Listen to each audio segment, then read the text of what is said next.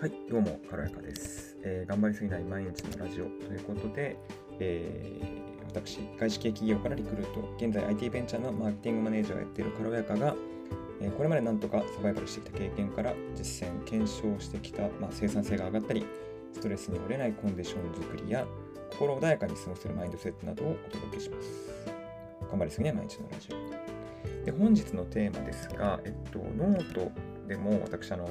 ブログ更新してるんですけども、そちらとま連動した形でちょっと試しにやってみようかなと思ってます。本日のテーマは、えー、自分がコントロールできることを増やした方がいい理由として、ちょっと長いんですけども、えっ、と、お話できればと思ってますと。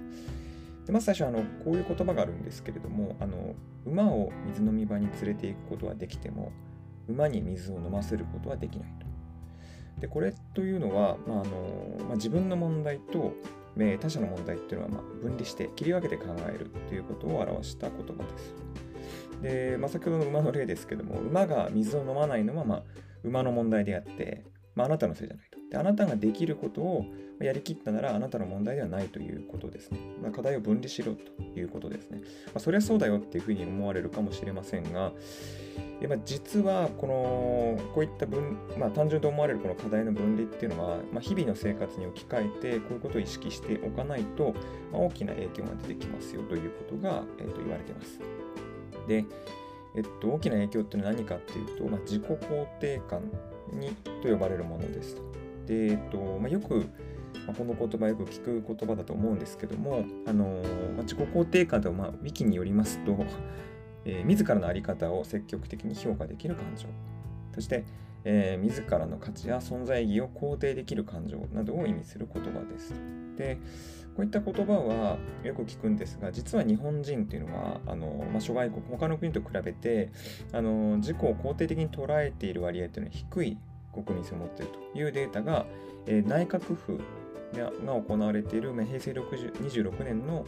えー、子ども若者白書というところで示唆されています。でこちらの概要欄の方に貼っておきます。で、この違いっていうのは、まあ、何によって起こっているのでしょうかっていうところで、えっ、ー、と、こっち定性的にはなるんですけども、まあ、自己肯定感につながるものとして、まあ、海外に比べて、まあ、日本は、まあ、やたらド派手にね、あの、よくやったね、みたいな評価する文化はあまりなかったり、まあ、これ会社でも家庭でも学校でもですね。あと、まあ、自分自身をま言葉にする機会っていうのはそもそも少ないので、まあ、自己認識や自己評価っていう部分をこう比較的こううちに秘めすぎちゃうというところなどが想像できそうかなと思いますけれども、えっと、まあ、ある、えっと、ノートの中での同じようなえ分析をされている方がいらっしゃいまして、えーまあ、自分の肯定感と、まあ、影響のある項目っていう部分を、まあ、数理的に評価した分析によると、えっと、自己肯定感低い方というのは、えー、母親の過保護と、えー、仕事、あるいは学業の満足感これによって影響を受けているということを示しています。で、今ちょっと母親の過保護については、ちょっと私の、えっと、普段のラジオのテーマと離れてしまうので、ちょっと仕事の満足感についてちょっと取り上げながら話を進めると、あのー、これって何でこう起こってんのかと言いますと、これ想像も入ってますが、まあ、かつての日本っていうのは、えー、まあ、当然ですが、物やサービスは十分に行き届いておりませんでした。で、つまりあの物を作ればそれだけ売れるので、あの会社員としても時間を使えば使うだけ、えー、物は売れ、で時間を使えば使うだけ、まあ、シンプルに評価されていたということが、まあ、シンプルな構造としてありました。で、時代が変わってしまって、すでにえっと、まあ、皆さんがご実感の通り、えっと、物とかサービスっていうのは、まあ、世の中に全て行き届いてますと。で、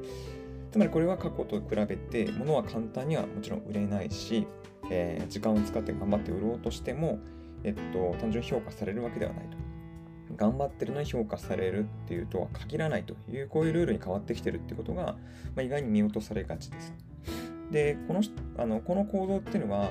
学生の時のように、学生はえっと、頑張れば頑張るだけ勉強をすれば、まあ、単純とは言いませんけども、えっと、フィードバックがあるといいますか、成績につながるっていうことがあるんですけども、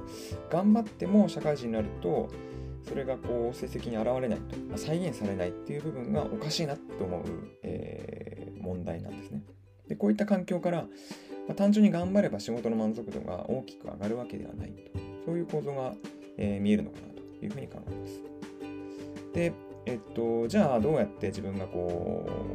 う、その肯定感を持っていけるのかと。その一つの解決策としては、えー、仕事以外に集中できるものっていうのを、まあ、しっかりと作るということかなと挙げられます。で先ほど申し上げた通りあり、仕事の結果自体を確実にコントロールするっていうのは、まあ、難しくなってきたっていうのをお伝えした通りなので、えっと、全てのリソースや時間を、まあ、仕事だけに割かず自分が、えっと、コントロールできある程度こう結果をコントロールできるものを増やしていくということが重要です。で、えっと、例えばそれはあの、まあ、語学学習、まあ、英語とかのような自己研鑽と呼ばれるような領域だったりとか、えー、まあ、単純に読書など自分の知的好奇心をこう満たす、えー、好奇心の探求みたいなところが挙げられます。まあ、なぜこれがいいかって言いますと、まあ、これらはあのやればやるほど、えー、成績成績につながったり成功体験って言われるものを感じたりとか、ま、着実に自分が取った行動の積み上がりっていうのを感じることができます。でまたこれちょっと副次的な話ですけども語学とか運動読書とかいったような作業は、まあ、結果的に仕事のパフォーマンスにもあの効果があるということは想像つくと思いますなので、えーと、仕事の時間を、えー、ちょっと縮小したとしてもこういった自分にコントロールでき成果に間接的につながっていくことを優先することで、えー、仕事だけではコントロールが難しい自分自身の満足度というものも結果的に高める可能性が増えてくるよというお話でございます。で、えっとまあ、最後となりますが、あのなんでこの話いきなり今日取り上げたのかで言いますと、あの僕もこれまで、えっと、会社で働きすぎてた時期っていうのがあって、本当仕事以外やんなかったっていうことがありました。で、その結果、頑張っても頑張っても、実はあの会社の事情っていうのはコントロールできないですね。要は、あの馬が水飲んでくんないわけなんですね。水飲み場にどんだけ連れてきても。で、これに、まあ、左右されて頑張ったんだけども、えっと、成果につながらないっていう部分を何度かけあの経験したことがありました。なので、あんまりこう自分自身の満足度はその時期あんまり高くなかったかなというふうに思って振り返ってます。で、そこから、あの私がこう実際に、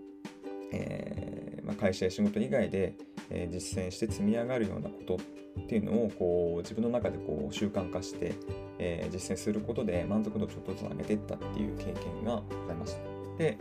えっと、その辺りがあったので皆さんにちょっと参考になればなというふうに思って今回のこの放送を収録しました。で、えっと、最後にちょっとここ、まあ、告知になるんですけども、こういった自分がコントロールできるノウハウっていうところを詰め込んだ、えっと、私の Kindle の3冊目というのが、あの、先日リリースされました。えっと、タイトルは、えー、頑張りすぎない本当の実践メンタル術。えー、サブタイトルがたった30日で心の自由を取り戻す本ということで、えっと、先ほどのノウハウ含めた他のものも丁寧に解説しております。で、えっと、本日じゃないか、昨日ですね、9月28日から、えっと、5日間限定で、えー、無料でダウンロードできるというキャンペーンをやっておりますので、もしこの放送を聞きになって少しでも興味を持ちましたら、ぜひ、えー、お手に取っていただきたいなというふうに思います。はい、本日は、まあ、宣伝も含め長くなってしまいましたけども、あのーえ、自分がコントロールできることを増やした方がいい理由ということでお送りしました。えー、本日の放送を聞いてちょっとでも良かったなというふうに思いましたら、ぜひ、えー、好き、コメント、えフォローなどいただければ嬉しいです。それではまた次回お会いしましょう。さようなら。